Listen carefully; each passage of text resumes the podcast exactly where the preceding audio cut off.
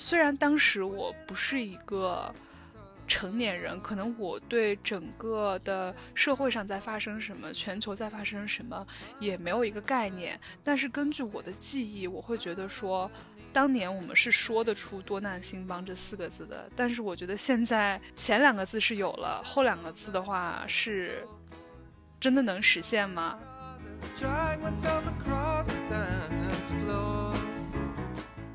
所以，我现在，我现在仔细回想一下，我会觉得特别不可思议。因为从我们刚才一开始，呃，回忆起来的时候，我会觉得从在更小一点的时候的我，反而是对外面的那种世界有更多的好奇心的。就是我看报纸、看新闻看的最多的那段时间，反而是我就是大家都还不太懂事儿的时候。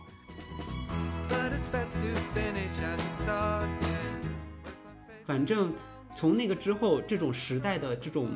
压迫感是切切实实的体会到了，是那种你想逃都逃不了。以前属于太小，被关在应试教育的这样的一个笼子里面，你只需要考高分就可以了。但是你越大，没有那么多考试了之后，你被你开始去了解外界之后，你就会发现。时代每一天都在发生，每一天都在压在人的身上。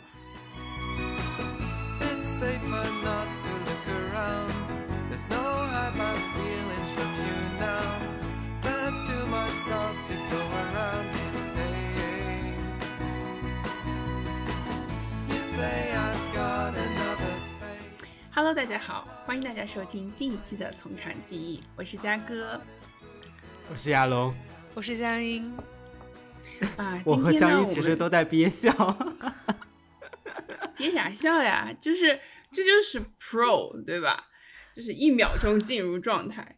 是的，就首先跟大家讲一下，我今天由于前一天晚上睡得非常非常糟糕，所以我今天 本来的精神状态不是很好的。但是呢，想到就是马上这这不就是相当于是在线上跟大家见面了嘛，所以迅速打起精神，呃。相应你不要那个表情，就 啊，今天我们就想要打算聊一期轻松一点的，因为我感觉上一期我们就是讨论一本书，而且还是相对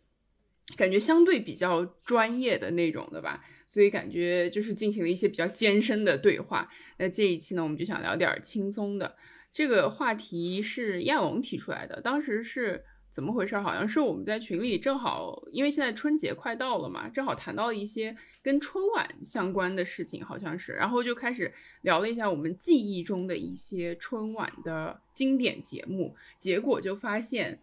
可能真的是因为存在一些年龄的差距，还是怎么样，就是大家对春晚的经典记忆是有一些参差的，有一些不同的。然后我们就后来就亚龙提出来了，不然我们就聊一期，就是自己的。怎么说？童年加上少年时期的这个时代记忆，然后今天我们也没有准备什么提纲，就打算 随意的聊，对，所以就想先问问大家吧，我们就按照时间顺序来吧，就在大家的从小到现在的这个记忆里面，你们觉得比较深刻的，能够算得上是时代记忆的是什么呀？嗯。其实，在问这个问题，在回答这个问题之前，其实我还想反抛给嘉哥一个问题，就因为我突然想到，我们之前三个人在群里面聊天的时候，有一次好像是在聊九幺幺的时候，我和香音都一致说我们没有没有什么印象，但是嘉哥说他当时是看电视新闻在报道，所以我想先从这样一个更加遥远的一个记忆着手，你当时你看到这样一个。新闻，你你现在还有印象吗？你当时是怎样的感受？还有你们当时周围是否有这样的一个反应呢？有啊有啊，其实就是我我其实，在进行回忆的时候，我稍微虽然没有提纲啊，但是我还是列了几个主要的事件，其中我就是列了九幺幺。我现在回想起来，都还是记忆非常深刻的。就是但是在说这个在说这个之前，就是我想要先强调一下。嗯，not to brag，但是呢，我从小，我的小的时候是一个非常非常聪明的孩子，真的就是两岁的时候就可以就可以背非常非常多的唐诗那种。我小的时候一度以为我是个 gifted child，真的真的，我小的时候一度这样以为的。我这为什么这么说呢？就是先给大家铺垫一个背景。我真的对于很小很小的时候的一些事情，到现在都记得非常非常清楚。可能是因为小的时候脑子很好使，所以就是这么一个背景。但是当时九幺幺，我确实是记得非常清楚。九幺幺那一年，我是刚刚上一年级，呃，零一年嘛，零一年的九月十一号，刚刚上一年级，还没有上几天学。当时就是，我记得是放学回家。还是什么？就是新闻联播上面，我一进到家里面就看到那个呃电视上面在转播那个画面，一个非常小的我们家挺破的一个电视机上面就转播那个客机，呃，就是击中了世贸中心那个大楼的场景，因为我觉得。在当时那个年代的技术水平，就我在我的印象里面，就就是就算是电影特效做成那个场景，都会是非常令人震惊的。所以我当时其实一度就在电视前面愣住了，我不太清楚这个是不是真的发生的事情，因为看上去实在是太有冲击性了。然后就当时其实也不是非常非常懂这个事情到底有多么严重，只是视觉上的那一瞬间的那个冲击，我一直都不会忘的。嗯，所以其实嘉哥说他在记得一些呃。像九幺幺这样的事情的时候，我也会觉得嘉哥是一个很早会的孩子，因为嘉哥其实也比我们大不了多少。但是我的记忆，就我觉得是得等到我上小学之后，才逐渐的能够记得一些时代的大事情，是吧？我觉得我对小学之前发生的一些大事完全没有任何的记忆，所以我会觉得嘉哥是一个早会的孩子，而不是因为我们之间的时代参差才导致嘉哥能够记得一些比我们早的事情。是的。没错，是的，是的，而且比我们早的那几年也没有发生什么事情啊，其实。嗯，你怎么知道？No，No，你不能因为你还没生出来就说没事发生。太好笑了。那其实，那那你对申奥有申奥有有印象吗？对，就不是奥，是申奥，对，是申奥，对，申奥。哎，真的，你们说的这些我全部都。都是都记在这儿呢，因为因为我们之前在讨论这个事情的时候，大家不是第一反应就是零八年嘛，是一个大事儿特别多的一年。然后我发现我开始回溯的时候，是从一九九九年澳门回归 啊，你还记得？你记得澳门回归吗？回归，我的天，我那时候还不会说话吧？你当然不会说话，但是我已经说了两年话了，就是我背唐诗都背两年了，但是 就 天呐，真的，因为因为我因为我爸爸是有那种就是收集呃旧书的这个爱好，然后他也会收集旧的报纸，各种报纸，所以说就是只要有大事儿发生的时候，我爸爸的第一反应就是第二天一定会出去买报纸，所以我们家就是澳门呃香港回归。那天的报纸和澳门回归那天的报纸就是都是有的，然后香港回归那我确实是不太就是亲身记得了，那阵儿确实太小了。但是澳门回归的时候，我确实是记得的，我爸拿回来了很多报纸，然后我也不是非常清楚是不是完全就是由于我实时的当时的记忆造成的，还是因为我们家有非常非常多的这种关于过去的这些报刊啊。这些什么的，然后在以前我看电视还不是特别多的时候，我真的会经常翻这些东西，所以我会感觉就是在九十年代末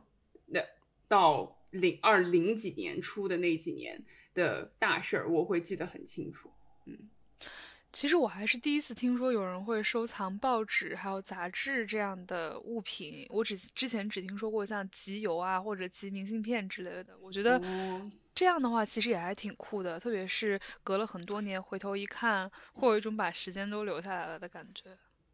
是的，对，哎，我突然想起，就是前几个月英国女王伊丽莎白二世去世的时候，其实英国有很多人都会去收集当天的报纸，就不管是哪个发行社的，都会去收集，然后他们的排版基本上都差不多，头条都是那条新闻。就看起来还蛮震撼的。我在想，如果很多年之后再来翻阅的话，真的那个滋味，就那种怀旧的感觉吧。因为嘉哥刚才在说这些事事情的时候，其实我都是上大学才开始去了解，包括申奥，真的，我就是这么孤陋寡闻的一个人。对我就是，呃，我就是在上大学，我开始了解九幺幺，也包括看了当时的一个呃实况视频嘛，然后非常的震撼。至于申奥，我其实是我的印象当中，好像当时零二年是杨澜带领的申奥团，是不是？不是零一年申，我们不是零一年申奥成功吗？是不是啊？不是零二年，应该不是他带领的，就是他作为成员去的。对对对，申奥团吧，对，是的，是的。然后我们当时就还学习了他的一些讲话，就是演讲之类的。我我是通过这样的契机才去比较。零一年，零一年，零一年申奥成功。不好意思，再次暴露了我多么孤陋寡闻。你那时候还小吗？你太小了，那个你是三岁笑死了。就就的确是能够。感受到那种时代的记忆，就特别特别的遥远。当时的那种人的精神状态，感觉也是稍微有一些不一样的。他们的整体的风貌和我们现在都还是有一定的差异。所以每每往回看的时候，总会有一种啊，真的时代在不停的往，甚至是已经不太能够分清楚是自己在往前走，还是时代往后走。啊我们又陷入到这个前后之争里面，反正就是两个之间的差距越来越大，越来越大的这样的感觉。嗯嗯嗯，是的。我感觉我为什么对申奥成功的印象也特别深刻呢？就是因为我刚去，我刚查了一下，对，是呃零一年七月十三号。正式宣布申奥成，这申奥成功是北京主办零八年的夏季奥运会。然后正好在那个之后两个月，我不就上小学了嘛。然后在我上小学之后，就不知道出过，不知道画过多少次关于申奥成功为主题的手抄报，就是以前会会做那种手抄报嘛。真的，我刚刚想说，就是 手抄报真的是我们对于这个社会出现什么大问题的感知的一个主要的方法，真的是。对对对，先出手抄报，后面出着出着开始画黑板报，黑板报没错，没错没错，都干过都干过。对，所以说，而且当时申奥成功真是印象很深。而且当时我们办手抄报都还是要用四开的纸，就特别大，就是怎么都画不完、写不满的那种感觉，就只能想尽各种办法去乱涂乱画，把那个版面占满，让自己的。板报看手抄报看上去丰富一点。所以我觉得时代不一样了，你知道吗？就是那天我在刷淘宝的时候，就是我不知道为什么淘宝的算法会给我推这个东西，但是我出于好奇，我还是点进去看了一下。就是现在的小朋友他办手抄报是有模板的，你知道吗？他有一个像是那种现在小朋友还还做手抄报呢，是要做手抄报的。它是有一个像那种模具一样的东西，一个塑胶纸片，在上面给你画上各种图案的画，你只需要根据那个模具往里面填颜色就可以了。然后就是叫手抄报神器。之类的吧，我想说，哎，虽然说感觉很方便，我以前都是拿尺子一点一点画的。是，就是我们之前都是要画上画，打上框，然后为了把字写的整齐，还要用铅笔画横线。对，是的，是的。哎，但但当时我们也有手抄报作弊利器，就是他会出那种呃小绘本，就是里面每一个就是什么是吧？对，然后上面有国庆节，有植树节，然后有各种各样的节日的这种。就是小像小抄一样，就是一本可能一本要卖十块钱左右的样子，就是当时已经很贵了。但是上面什么都有。就是因为就是因为很贵，所以我没有买。然后我们当时都是班上一本，然后所有人传阅。对对对，大家 大家一起传着看。对，他什么节日都有，母亲节、父亲节，然后新年什么都有。植树节，嗯，对，直接直接往上抄就可以了。哎，是的。其实刚才我们已经提到申奥了嘛，就难免会提到奥运。然后在亚龙第一次提这个呃选题的时候，其实我脑海里面只能想得到一个年份，那就是二零零八年。我觉得应该对于所有呃九五后来说吧，都是印象最深刻的一年，然后以至于。呃，刷 B 站的时候，就是每次刷到《北京欢迎你》的 MV，我都要点进去看一下，就是非常非常的时代记忆。而且就是不仅这首歌时代记忆，就是你点进去看的参加了《北京欢迎你》演唱的明星，对他们有的，他们有的已经永远无法在公共平台上出现了。然后你就会感慨，天看参加《北京欢迎你》的明星的际遇，都在这两年发生了非常非常多的变化。所以就让人想起二零零八年。对，其实从现在这个角度来看，二零零八年应该是各方各面来说，虽然很多灾多难，但是我会觉得整个社会的精神状态以及整个，嗯，不说国家吧，就是全世界对外的姿态。然后当时可能我们不太懂，但是现在如果回头望一下的话，就会觉得当时的状态其实是。蛮好的一个状态，然后另一个让我觉得比较感慨的点是，也是前几天我们在讨论过去的二零二二年的时候，我们就会发现很多的嗯大事件，很多的在呃和很多的在平凡的年代都能称得上非常大的事件，就比如说长沙塌楼，还有马航失踪，但是因为今年的嗯。可以说是灾难吧，实在是太多，而显得丝毫的不起眼了。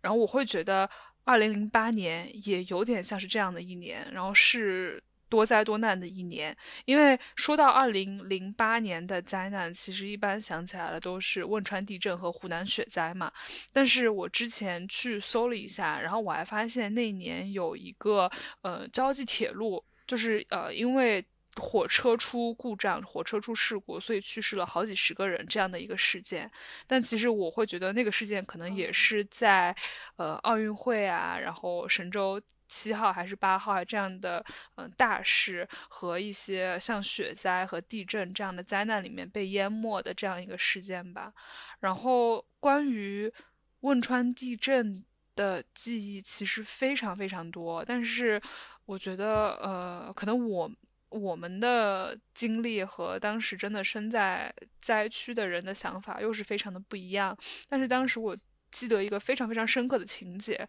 就是以至于这个情节动态的场面，我到现在都还记得。就是当时是温家宝是总理嘛，然后温家宝呃下到。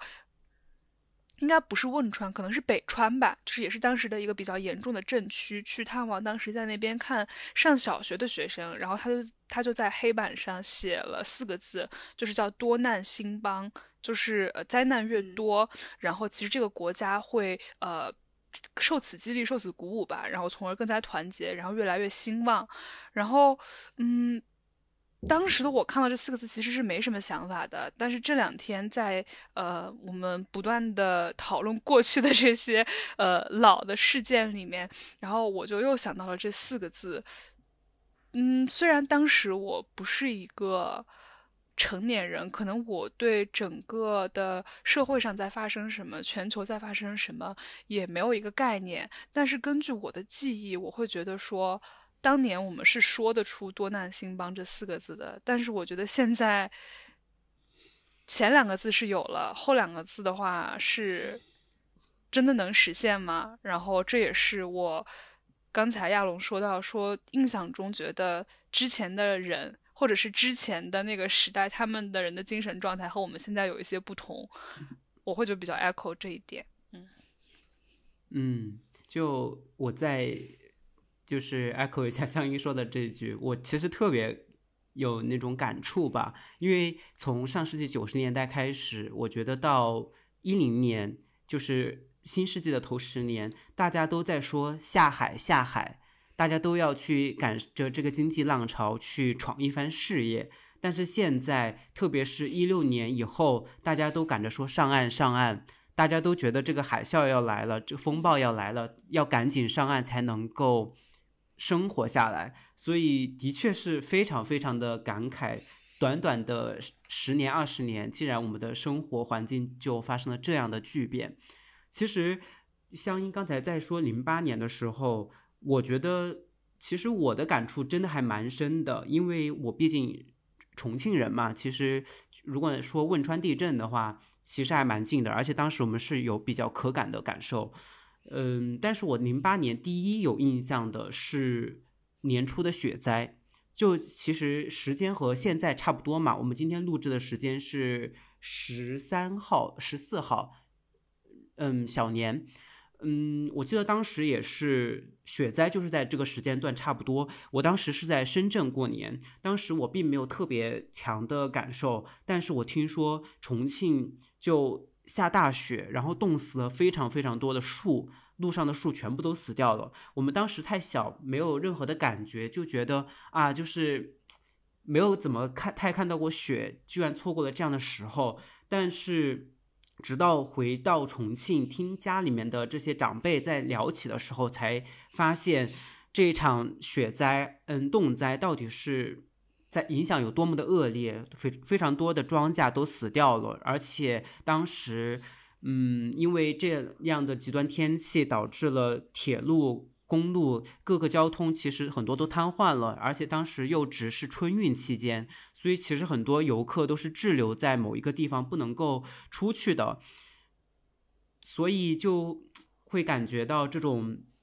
自然天气、自然灾害的一种残酷性。另外，汶川地震的确是感受太深，而且是我们切身的确有有所感。我们当时。是我现在都记得，我可以完整的把这个故事都可以讲出来。我当时是下午两点左右的样子，当时我们在上体育课，在上体育课，当时已经开始自由活动了，就大家都还没开始玩一会儿呢，就感觉整个地在震动，然后有有好些人都还摔倒了，当时就不知道是怎么回事儿，然后就也没有当回事儿，但是过了几分钟之后，就看到。我现在都记得是我的美术老师，她是个个子特别特别矮小的女老师，然后她当时就是一手撑着我们那个教学楼到外面的一个护栏吧，我觉得也有一米多，她一手撑着这个，一下子就翻出来了，翻出来他就一下子跑出来，然后整紧接着整栋楼都开始往外跑。我们当时都还外面上体育课的学生都还不知道是怎么回事儿，然后发现几栋教学楼所有人都在疯狂的往往外面跑，地都在震。当时就集中在操场之后，大家都不知道是怎么回事儿，但是呢，每个人都看上去非常焦急，电话也打不通，因为当时信号其实就已经断掉了，可能是所有人都在挤着打电话，信号挤占。然后我当时也蛮着急，因为家里面因因为有我爷爷、有我妈妈、有我弟弟，然后。当时我们就听说是因为四川汶汶川那边地震了，然后非常的严重。我们当时因为离四川比较近，所以当时政府是让我们说尽量不要在家待着，去找外面公共场所的空空旷的地方。然后我们就到了那个我们家旁边的是一个市政广场。当时这个市政广场上睡满了人，就甚至有人自己搭帐篷，因为。当时是就是五幺二当天晚上，大家都不知道这个余震到底什么时候还会再来，所以不敢回家睡。然后我记得我们家就是实在是在那个广场上待了大概到凌晨，因为我有嗯非常年迈的爷爷长辈长辈在，所以我们当时也就想算了，就不能让长辈跟着你一起熬夜，所以我们当时半夜的时候我们其实是回家的，但心里非常忐忑，就不知道回去。到底会不会有余震过来？之后几天，其实我们之后都不没有在学校上课，学校停课之后，就不知道是哪里传来的消息，说大家尽量往高的地方去待着，就不要去待待在那些嗯像洼地一样的这种地势的地方。然后我们记得我们当时那个地方，所有的人都开始往我们整个地方的。高处跑，也就是我们的教堂以及高中所在的地方，然后就在那边又待了好几天，就整体整整体的感受就特别的难以忘怀，是那种恐惧夹杂着你根本不知道还会发生什么的那种不安，而且就是而且因为年龄比较小，所以你还没有完全理解发生了什么事情，你只知道。地震了，然后死了非常非常多的人，然后那几天的所有的新闻联播都是滚动播放当时的地震灾情播报，然后也有鸣笛默哀，你就从小到大你没有遇到过这样一个这么巨大的灾难性的一个事件，就我觉得可能会真的是堪比当时九幺幺的时候身在纽约的那些美国民众，我觉得其实两者可能心境是差不多的。就在那种恐慌和那种害怕的情况之下，最后大家不停的去捐钱、捐衣服，然后捐各种各样的物资，然后当时也是听到各种消息说国外有人捐物资，包括港台也有各种各样的募捐、演唱会等等，哇！就我现在想起来，我突然就想到一二零年还是二一年的时候，当时中。应该是二零年，中国疫情还算比较紧急的时候，日本不是送了一批物资过来，然后上面写着“呃，山川异域，日月同天”这八个字。我现在回想起来，当时的确是非常轰动的灾难性事件，但是的确就像香音刚才所所说，多难兴邦，的确就还能感受到，即使是在我现在这样的一个。精神状态，我再去回想当年的这样的一种场景，我仍然觉得山川异域，日月同天，大家是真的在朝着一个很好的方向去努力去进步，所以每每想起这些，还真的非常感慨。嗯，啊，我我觉得可能，我觉得你你们都是属于对于汶川地震有着特别特别强烈的印象的。我觉得这就是这这个可能对于每一个中国人来说，在处在那一个阶段的中国人来说，应该都是如此。然后，嗯，我不知道，就是，但是我我觉得我在回想这过去这些年的这些事情的时候，到了零八年、零九年，可能就是从零七年之后到一三年。的这几年，就是我初中、高中的这几年，我我会感觉，就是因为这几年正好是我处于一个就是作为应试教育阶段的学生，嗯，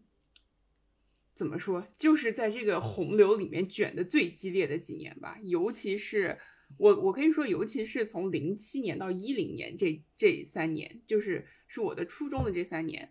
我觉得确实就是会有，其实这三年对于我来说，我我首先说明一下，我是一个新疆人，所以说在我经历的巨大的大事里面，就是除了零八年的汶川地震，肯定有零九年的七五事件，这个事情就是我也不我也不太清楚，我我们在我们在这儿能够说到多少啊？但是我觉得这个事件应该就是每一个人的每一个新疆人的汶川地震。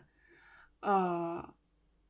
就是按理来说，我对于他应该是会有更多、更加深刻的这些记忆，或者是伤痛，或者是与之带来的这些感慨的。但是我就在刚才在听亚龙特别特别就是生动的描述他当时的那些经历的时候，我再回想一下，我就是我我会我我会感觉就是我经历了这一切，但是。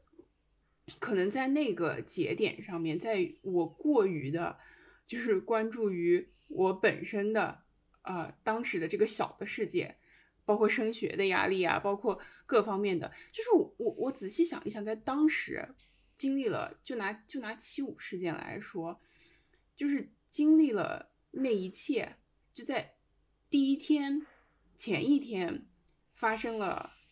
呃，这种暴恐袭击吧。然后周围也确实真的真的是有人有认识的人死掉了的，然后或者是被被毒打了一顿的这种受伤了的都有。然后到第二天就整个就就连不上网了，就突然就就断网了，就再也和外界的世界就没有任何联系的的时候，就在这个时候，我好像还在。我我真的说，我我说出来，你们肯定会觉得 I'm a monster, I was a monster。我还在担心的就是这个会怎么样影响到我的月考这个事情。我我如果不能及时，就是如果公交车都没有，我没有办法去上学，哦，马上要月考了，我马上要升初三了，怎么办呢？对，这是这是大实话，这是我当时的 major concern。嗯，所以我现在我现在仔细回想一下，我会觉得特别不可思议，因为从我们刚才一开始，呃，回忆起来的时候，我会觉得从在更小一点的时候的我，反而是对外面的那种世界有更多的好奇心的，就是我看报纸、看新闻看的最多的那段时间，反而是我。就是大家都还不太懂事儿的时候，然后再后面，一旦我决定了要卷入这个千军万马独木桥的这个比赛里面之后，我好像真的就是把把自己整个 shut down 了。然后明明发生过了很多的大事，很多的灾难，但是就是对于我来说，真的好像就就就从一定程度上来说，像背景音乐一样的在播放着，所以就是突然的一些 self reflect。reflection 和 remorse，对，嗯，这个其实我觉得还是挺正常的一件事情吧，因为即便是明天真的发生了什么非常非常大的事情，但是明天每个人还是要吃喝拉撒，然后还是要出门赚钱。就像今年刚才嘉哥说，呃，七五的那件事情的时候，其实我也想到今年的一件事啊。还是今年，其实已经不是今年了，是去年。算，但算了。但是按照中国人的传统来说，那我们就当过了春节才是新的一年吧。Anyway，我还没有走出这个二零二二。就是今年不是还有佩洛西访台嘛？然后当时呃，我们的飞机也都过去巡航了。其实呃，就会有人对这个有一些呃，会不会发生一些不和平的事情有很多担心。但其实，嗯。比起说是对于整个大局的担心，但是我相信很多人他更加担心的是自己明天要不要上班，然后自己明天要怎么样吃 饭。就是我相信更多人的人都是这种担心，所以说我会觉得，加上嘉哥当时处于竞争压力这么大的一个时期，我会觉得这也是一种非常合理的状况。就是我不会觉得就是 like you are monster or something。对，是的。是的，是的，我和香依看法是一样的。就因为那时候毕竟也小，你没有办法建立起一个比较完整的一个三观和认知，你的确没有办法把自己从那么强的一套应试教育当中，你能够主动把自己推出去。我觉得那个的确是不可能的。我自己想了一下，我初高中也没有怎么关注大事，高中可能关注大事还也是为了准备考试。准备语文考试什么写什么作文啊什么之类的，可能会关注一下新闻，所以我觉得这无可厚非吧。但当嘉哥当时提到的这件事情，其实反而让我开始去思考，我们当时的记忆真的，我现在回望，他的确就是被打上了滤镜，因为其实嘉哥那件事儿和我们零八年这么多记忆。包括很多骄傲的记忆，奥运会啊什么之类的，其实相差有多远呢？也没有多远，但是大家的体感却是如此的不同。所以有时候我觉得，我作为汉人的 privilege，的确是让我少了很多痛苦与烦恼。对，到到这这倒这倒不是去指责谁，或者是指责你本身的这样一个出身，但。每个人的确就需要这样的一种反思吧。我现在想起来，我总是会去不断的去了解过去发生的一些事情，因为太多事情是我在还没有察觉的时候就已经发生了。我现在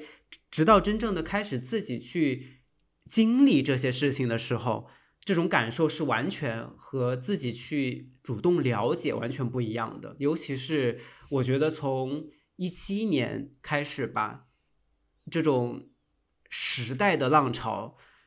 就直接把你淹在里面了，你想不感受都不行。我记得一七年，我就直接把时间线稍微往后拉一下。我记得一七年的时候，那个时候中美个关系就开始紧张了，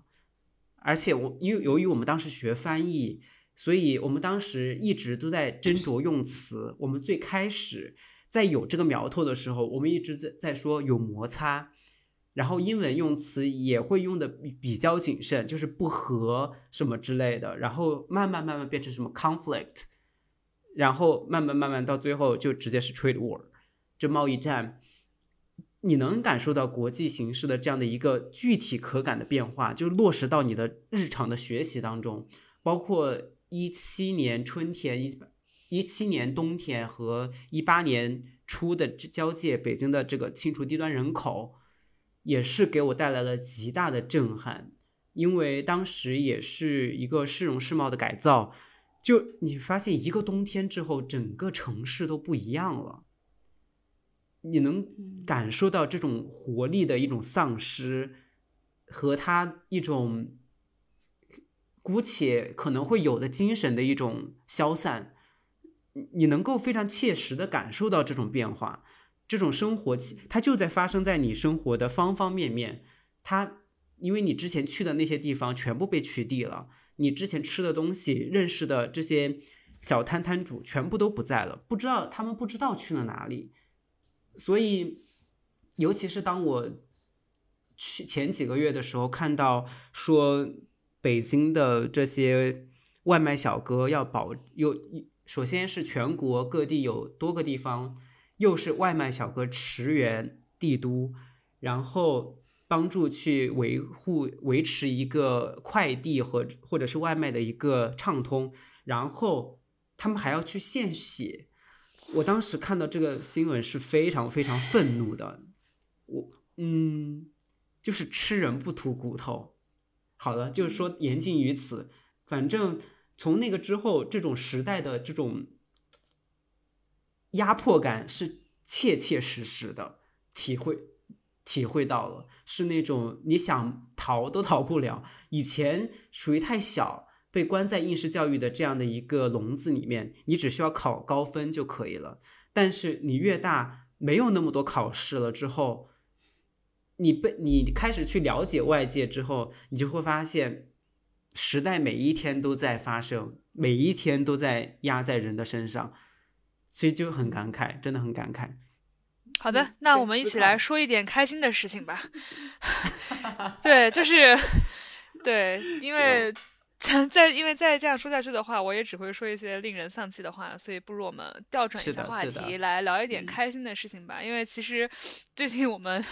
在聊春晚嘛，然后我和亚龙说我们的春晚回忆是赵本山，然后嘉哥说他的春晚回忆是赵丽蓉，就就会就会就会想起来一些我们小的时候还蛮有趣的事情。我可能是从我觉得大概从三年前开始。三四年前开始吧，我就不认真的看春晚了。其实之前我还是会比较对，之前我还是 会比较认真的看春晚的吧。就是呃，可能我不会什么都看，像什么戏曲节目啊，或者什么小孩唱歌跳舞，我不会都看，但是我会放在那。而且之前呃是。只要是赵本山一出来，然后外面那个鞭炮一放，大家都会把窗和门什么的全部都关上，只为了能够清楚的听见赵本山说话，就是到这样的一个程度，而且。我还记得当时，呃，亚龙说他的那个赵本山回忆开始的时候是带小沈阳的嘛，就是那一年小沈阳第一次上春晚，对，我还很清楚的记得那一年，因为就是没有宋丹丹换成小沈阳了嘛，然后大家还会觉得，哎，怎么这么不好笑呢？就是你那个时候谁想得到小沈阳已经很好笑了，和现在的这些小品比，是的，是的，对，已经非常非常好笑了，是的，而且我当时还记得我们小的时候有一阵。就像现在的那个韩国打歌节目，它不是也是允许假唱的嘛？但是有一阵子，呃，在我们可能是初高中的时候吧，那个时候他是要强制你开麦的。就是我们小的时候哪知道什么开麦不开麦、假唱真唱呀？我们就只知道这个人在唱歌。就让我想起来，我们小的时候，呃，有一些有一阵子的春晚也是强制你去开麦真唱的。是的。然后当时不是还出现了著名的是王菲吧？的车祸现场。是的，是唱传奇的啊，因为爱情，对对对，是唱因为爱情的时候，呃，车祸了，所以说就感觉啊，很感慨，就是不仅节目不好看，唱歌也要是假的，就是这这个世界怎么了呢？啊，就是对，就是是这个样子的。而且今年，嗯，在 B 站上有很多很好玩的 UP 主都做了那个春晚预测节目，就忽然让我对于很久不看的春晚有了一些期待。就是到底他们预测的那些什么，呃，小区里什么三阳开泰，还有什么莲花清瘟包饺子，到底会不会成真呢？然后我就就让我非常期待，到底。这个就是这这个文化的官方机构会这么没有心吗？就是我一方面对于他的这个没有心的尿性非常的清楚，但是一方面又对想说，哎，应该不至于这么有失轻重、没有良心吧？就是有一些，就是还怀着大概残存着百分之一的希望，但是我的手已经准备好了，在今年他的。这个春晚舞台上，如果拿这件事情调侃，我就要在朋友圈破口大骂的这样一种准备，就感觉文字已经在我心里编好了，到时候我只需要把它打在我的朋友圈里面，按下发送键。如果说今年真的出现了这样的情况，那今年就是我彻彻底底百分之百告别春晚的第一年。对，但是那些小品预测。我觉得 B 站的 UP 主在做这些的时候，应该是充满了讥讽和讽刺的意味的。所以说，从这个角度来看，还是呃能得到一些讽刺里面看的幽默的快感的。所以，如果大家有 有兴趣，也可以去搜一下。对，哇，我我我都能够想象到一个将要生三胎的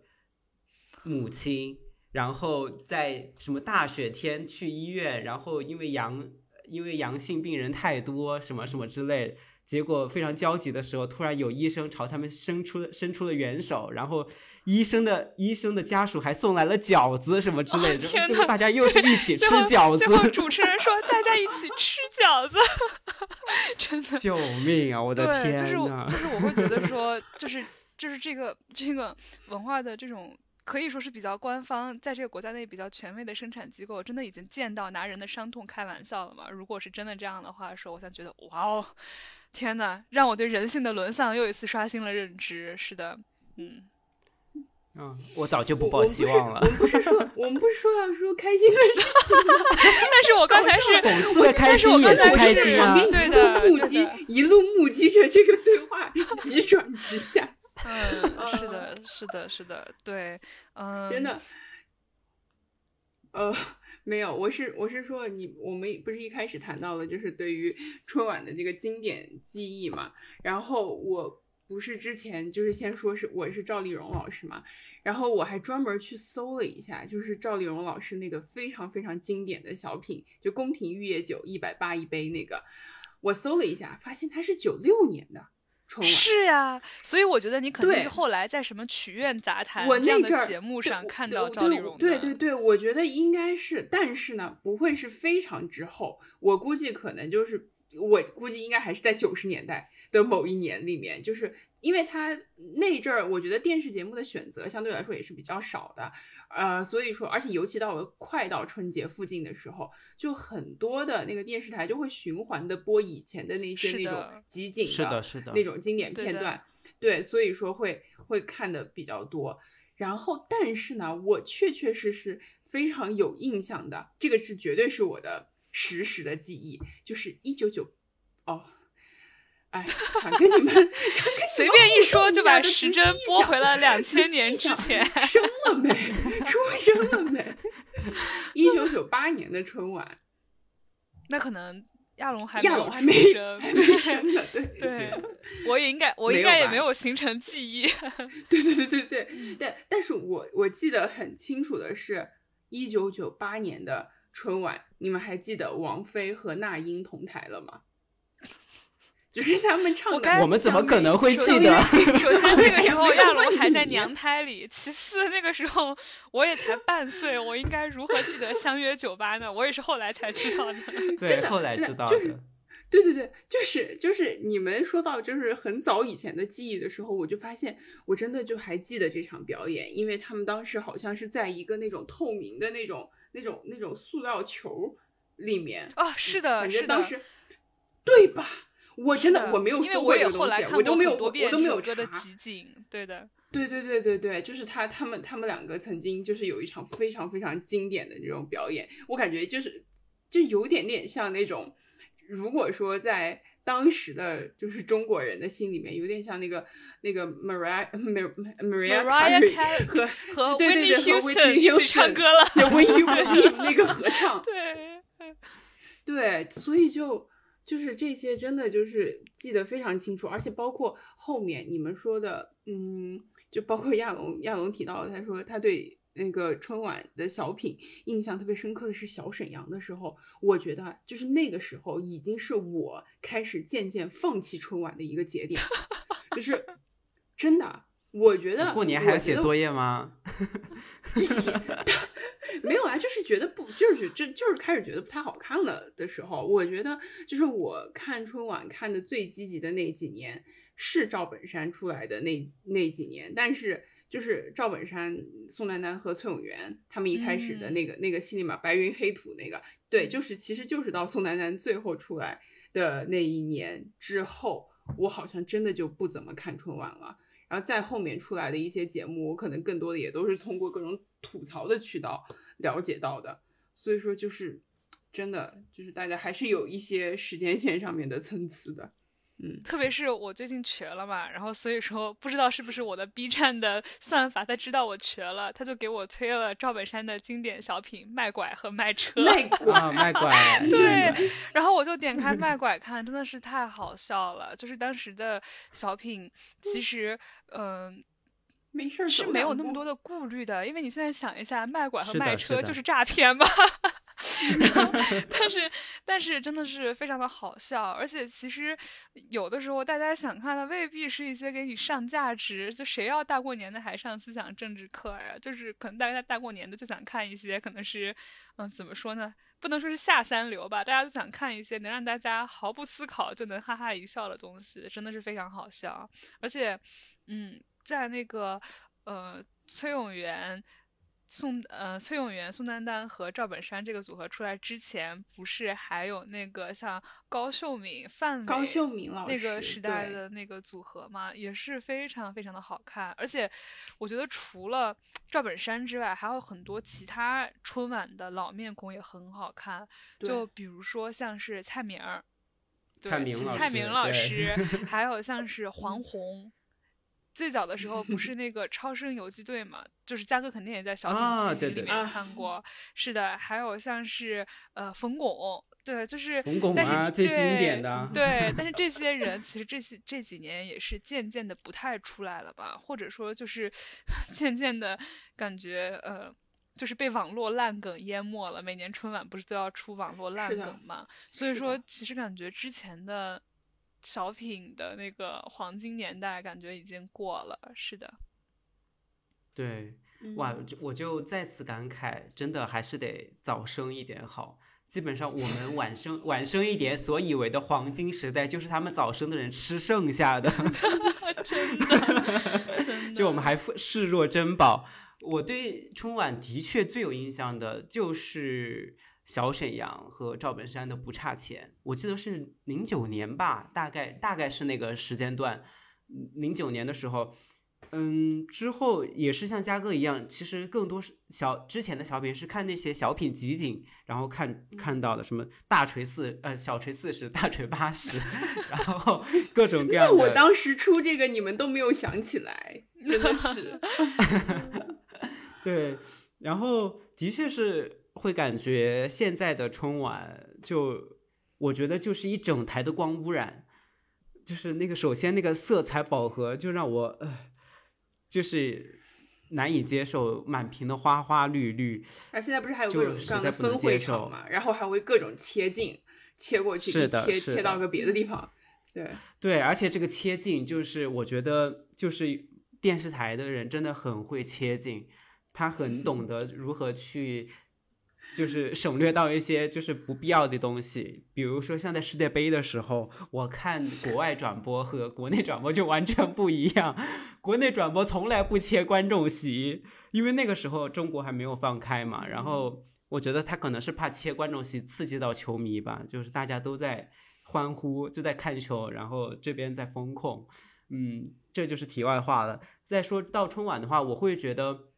嗯，以前的的确都是艺术家们在表演，我觉得现在是属于塞各种流量明星去搞气氛，就也不好笑了。就是他们想搞搞一搞气氛，但是很失败。以前是创造网络梗，现在是直接去抄网络梗，把网络梗拿来用，就很没有意思。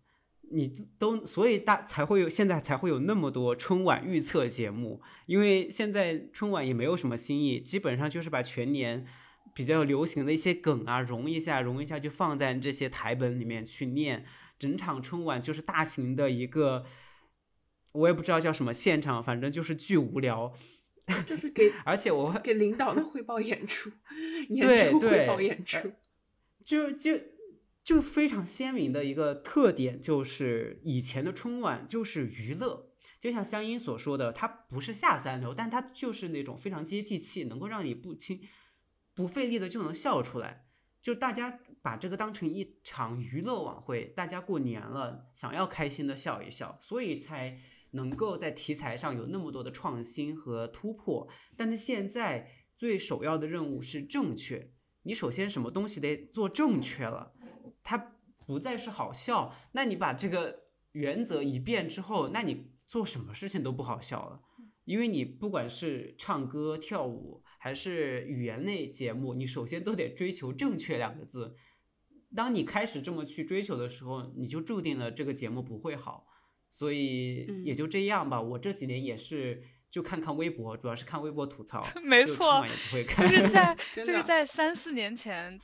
差不多还有种半放弃春晚、半不放弃春晚。那个时候，每年春晚的时候，更兴奋的事情是刷微博看春晚的梗。但是会发现，最近两年的春晚就是烂到连梗都造不出来，就是烂到连梗都不好笑，或者是那些造梗的人压根儿都不看春晚了，就是全民放弃的一个概念。但是刚刚亚龙说对，而且我觉得这几年。而且我觉得这几年骂的会更多，以前是是的，造梗来来嘲讽。现最这两年我感觉骂的是更多的，是的，就是大家板起脸来骂了。对对的，而且我觉得之前嗯春晚它其实就像亚龙说的那样，是一个纯娱乐的东西，就是想让大家一年到头开心开心这个样子。然后现在的春晚会让我觉得就是纯纯纯一个工具。然后首先第一点就是我会觉得老想教你点啥。对，这是我想说的。这是我想说的第二点。就如果把它换到第一点，就是其实之前的春晚也会有一些呃感动元素在，就让我想起我小时候的一个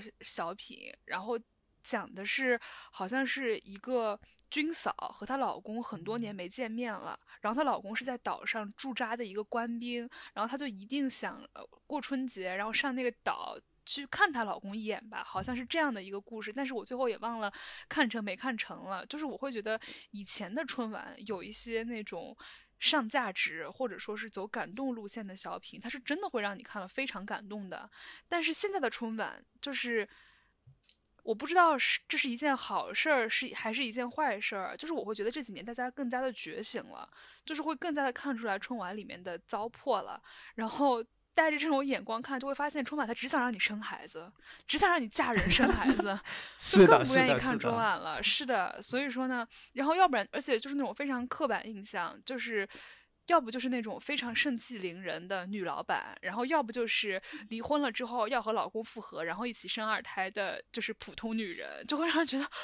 天呐，我为什么大过年坐在这里看这个？所以我之前也跟嘉哥和亚龙说了嘛，今年的春晚我要看《黑暗荣耀》，正好在春晚的一整天，我就可以刷完一整季。对，然后还有一个，我就觉得春晚现在越来越资本了，就是跟亚龙说的一样，现在他可能是也知道自己的内容很烂，所以他就想放上去越来越多的流量明星来吸引一下大家的注意力，然后让更多的人去看春晚。但是这些流量明星其实本身就是带资来的，因为。我之前我在品牌实习过嘛，然后我身边的朋很多朋友也是做 agency 或者做品牌的，你就会发现上春晚的明星，他们从，呃。画眉毛的笔、眼影，然后口红色号，到浑身上下戴的耳环、衣服、鞋子，基本上全部都是品牌的露出。就是甚至你像你看每年过年看个春晚，然后你都是像是在怎么说呢？像像是在刷微博，然后看品牌买的热搜一样。就是这一点也感觉让人非常的不悦。就是我们在看之前的那些小品集锦的时候，比如说。赵本山，赵本山他有穿过什么什么，for example Versace，然后上春晚吗？就是就是没有这种东西啊，所以我会觉得说，就是春晚越来越烂了。对，就是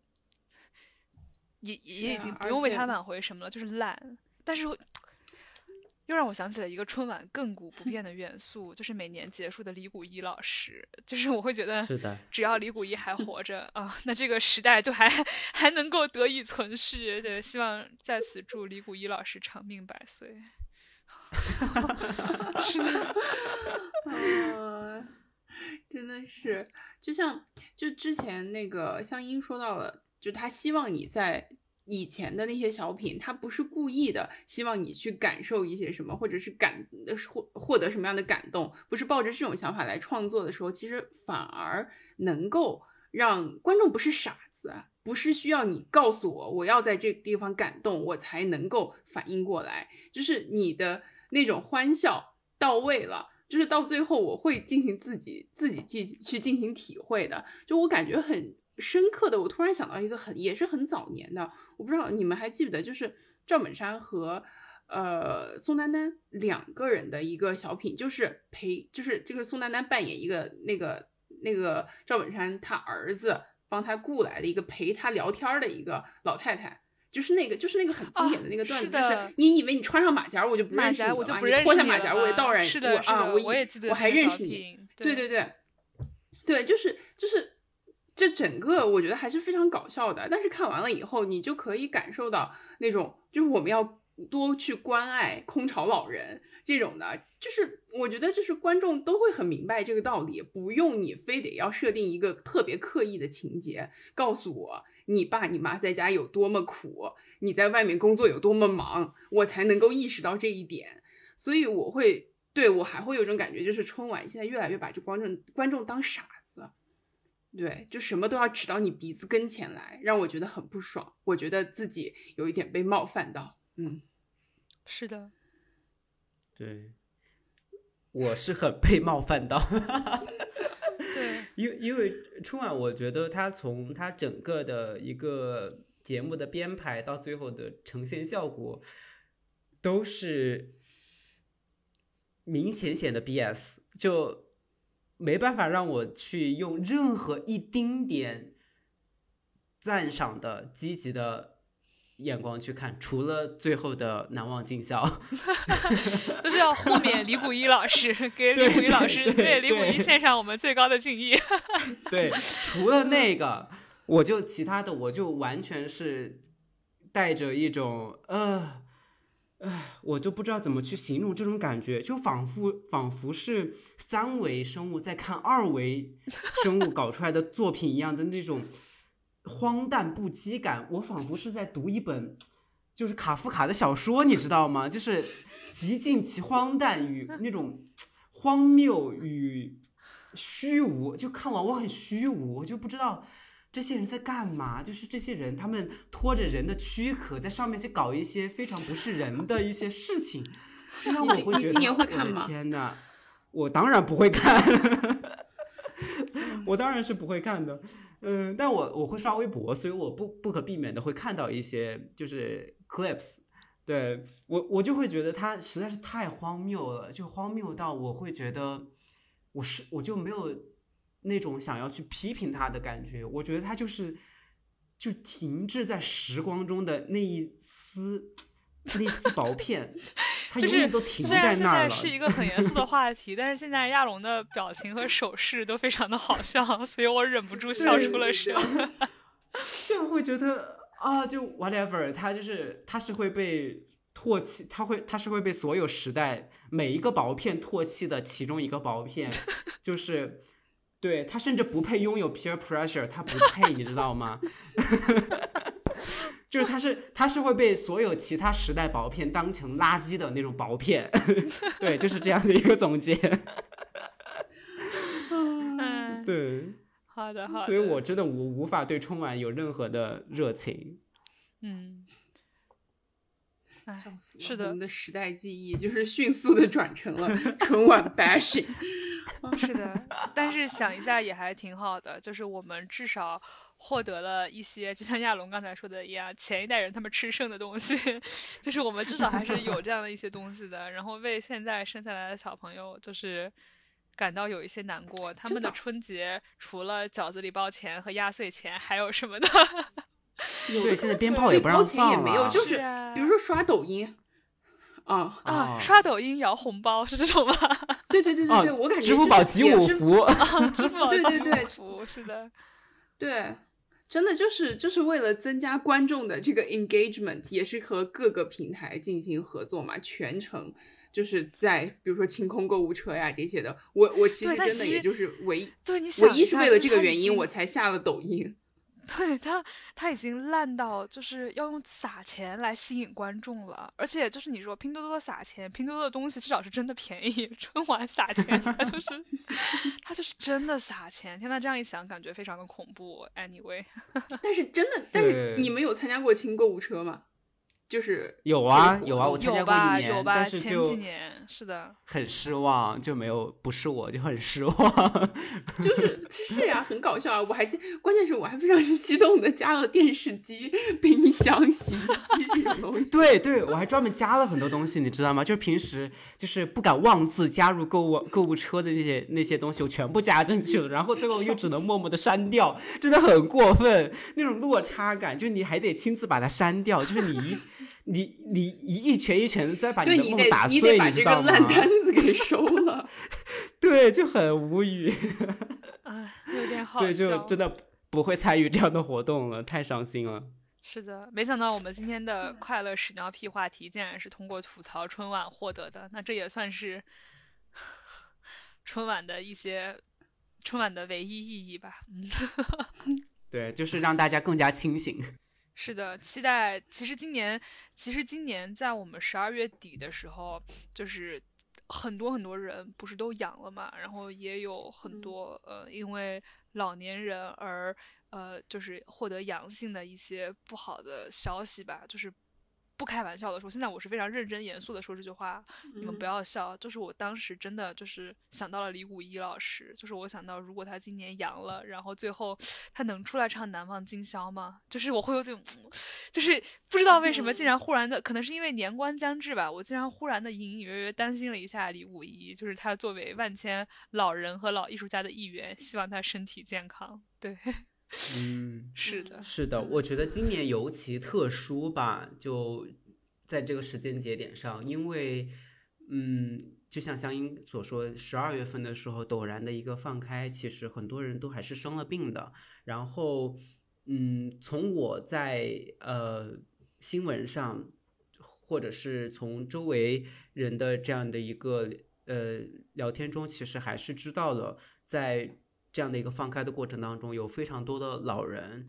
嗯，就是没能挺过这个冬天。然后各地的这样的一个呃丧葬行业，其实是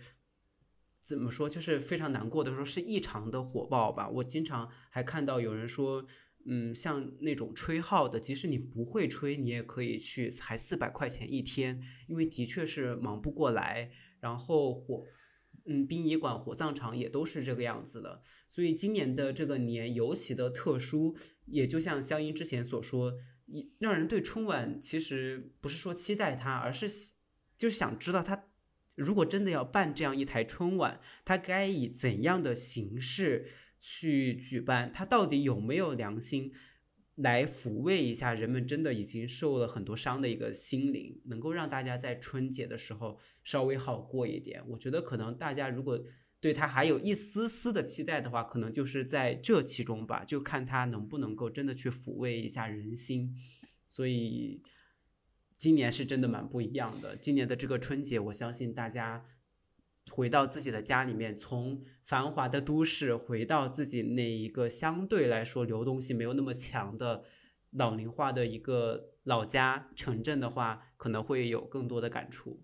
没错，就是像亚龙刚才说的那样，其实倒不是希望它抚慰人心吧，就是这破玩意儿还能抚慰人心吗？就是我会觉得希望它对于一些人有起码的尊重，因为就像刚才亚龙说的那样，其实很多家庭今年都是过不了年的，而且。呃，不知道别人是怎么样，就是在我身边这样的家庭不在少数，嗯，所以说我会觉得。就是 就是希望他保留一点残存的人性和最基本的道德上的是非观吧，是我是觉得是这样子的，但是又会怀，我会有一点怀疑，因为其实春晚它每一年都是一个，呃。可以说是对过去一年发生社会上的大事的一个总结吧。它就是或多或少的要通过小品啊，然后或者什么相声啊，或者什么诗朗诵之类的各种形式来呈现一下去年的呃大事。但是去年的大事，或者说过去这三年的大事，其实疫情是一个无法绕开的话题。特别是今年这个政策又一下子发生了这么大的变化。就很好奇，他是要通过什么样的方式去反映这件事情，或者说他会干脆对这件事情充耳不闻吗？就是我不太知道他会怎么办。所以说，嗯，竟然因为这个问题，也让我对今年的春晚产生了一丝好奇心吧。嗯。是的，是的，是的，但是我希望他今年不要再那么厌女了。去年我的感想就是，天呐，这么厌女的玩意儿也能在电视台上播出来，就是希望今年这个春晚变得更加的女性友好一点。对，哎，我觉得你这个希望比较渺茫。我觉得他每一年都非常的厌女，每一年，every single year。是的，就是哎，算了，好的，哎，好的。